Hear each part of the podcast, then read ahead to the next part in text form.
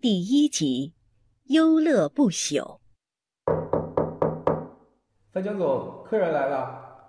你好，我是范江峰，你可以叫我范江，也可以叫我 Barry。好的范先生你好。啊，那你叫我 Barry 吧。我叫范江峰，姓范江，名峰，现在是厦门启达海峡双创基地的总经理，为两岸青年创业者牵桥搭线，繁忙却快乐。虽然回老家的时间变少了，但是新屋主宅的一砖一瓦还是那么的明晰。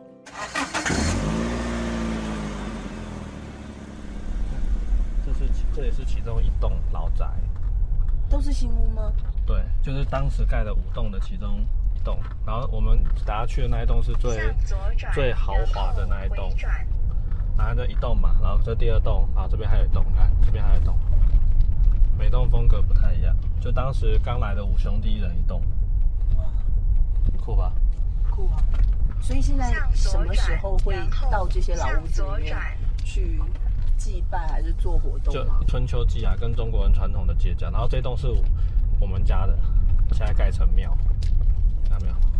那它叫范江观音寺，很酷吧？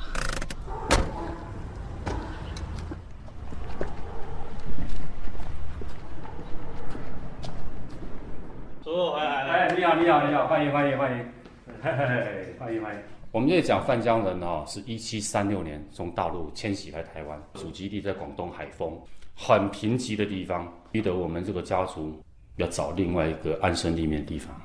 所以说那时候五位兄弟指派老二来台湾。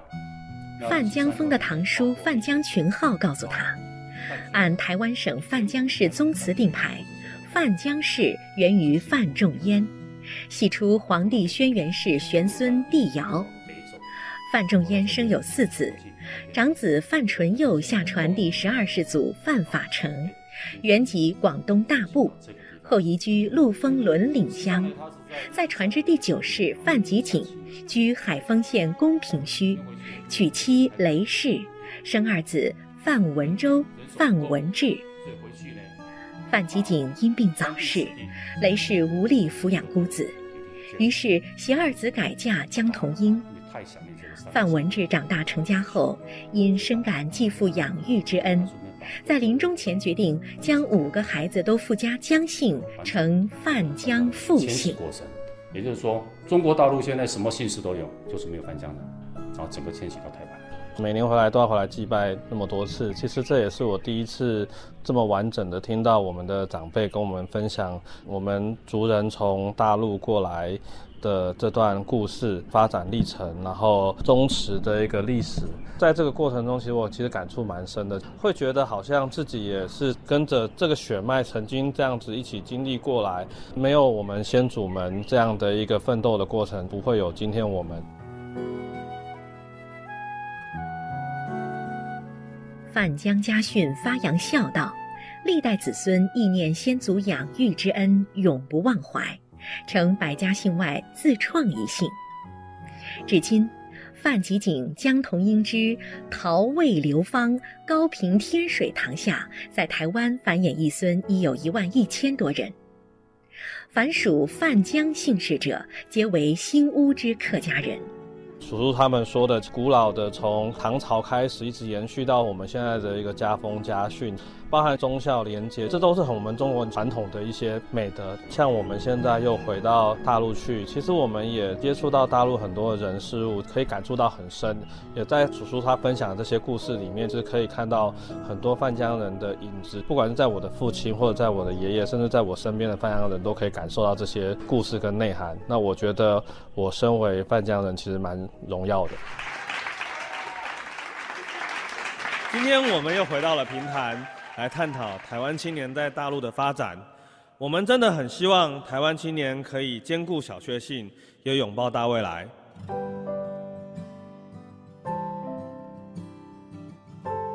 很多人问我，Barry，为什么你创业是选择做社会企业来帮助台湾青年？我想，这大概是受到范江家族三百年来饮水思源的家风影响。这些年帮助台湾青年在大陆创业，我也确实感受到两岸青年的思维不同、文化的差异、每次试图扭转台湾青年的想法，我都有一种恨铁不成钢的无力感。这次我想到湖南岳阳看看，寻找先祖范仲淹写“先天下之忧而忧，后天下之乐而乐”的心情。